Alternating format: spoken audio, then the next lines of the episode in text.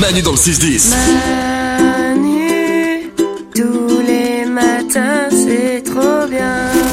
Voici comme chaque jour le moment d'apprendre des choses grâce à Valou qui répond à toutes les questions que vous lui posez par message vocal sur l'application Manu dans le 610. David se pose une question sur quelque chose qu'on fait quotidiennement. Pourquoi on rit quand quelque chose est marrant Bah oui. Ah, c'est- c'est drôle cette vos questions. Ah, Bah oui. c'est vrai que c'est ben, on, s- on se et on réfléchit pas au fait qu'on rit, c'est un peu comme quand on marche. Et bah tu l'as, tu t'as tout dit en fait. On ne réfléchit pas au fait qu'on rit, Manu. Garde bien cette phrase en tête. Parce que pour faire simple, on rit comme on respire. En fait, c'est inné chez nous. Les scientifiques ont observé le cerveau et ils ont constaté que le rire, ça éveille la zone des réflexes primitifs.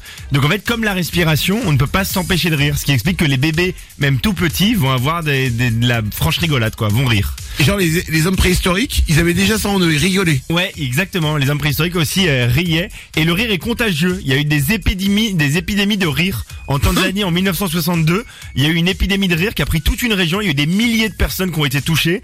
Et ils ont dû fermer 14 écoles. Parce que tout le monde euh, rigolait, rigolait. Et les animaux, ils rigolent aussi. Alors si on les chatouille, oui. Ils ont pas le rire comme nous. Ça veut dire qu'ils vont pas rire euh, parce qu'ils se font des blagues, quoi, si tu veux.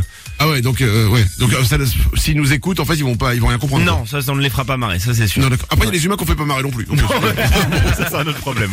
euh, une autre question. Vava se pose une question sur une expression. Valo, d'où vient l'expression tirer son épingle du jeu Merci beaucoup.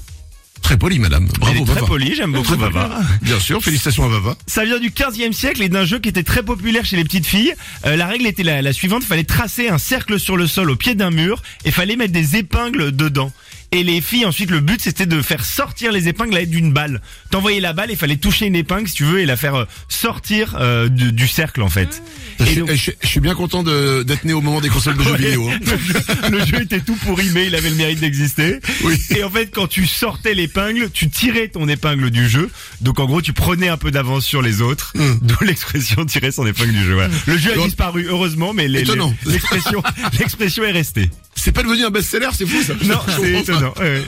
Une dernière question. Une question sur un mot derrière lequel se cachent deux sens différents. D'où vient le mot avocat C'est quoi le rapport Est-ce que c'est l'avocat, le métier qui s'est appelé comme ça en fonction de, du fruit ou l'inverse Mais c'est une très bonne question C'est et une bonne on va question. avoir la réponse maintenant. Qu'est-ce qu'il fait là, l'avocat Eh ben c'est étonnant, mais les deux mots n'ont rien à voir. On va commencer par celui qui nous défend au tribunal. C'est le premier à être apparu au XIIe siècle et ça vient du latin advocatus, qui veut dire défenseur.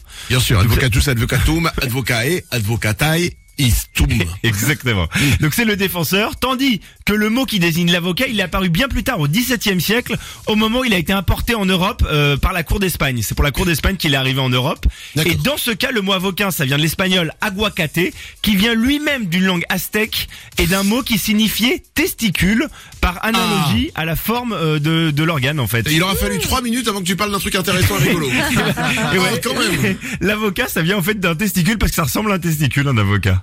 Ouais, vite fait quand même. Un beau testicule quoi, ouais. Oh, putain, un gros testicule, ouais. Ouais, ouais, ouais. Honnêtement, si t'as deux testicules en forme d'avocat, franchement, enfin, je trouve, euh, à un moment, euh, enfin, euh, ne te pèse pas euh, dans les supermarchés. Quoi. Manu dans le 6-10. Manu, Manu, dans le 6-10, avec les ouin-ouin.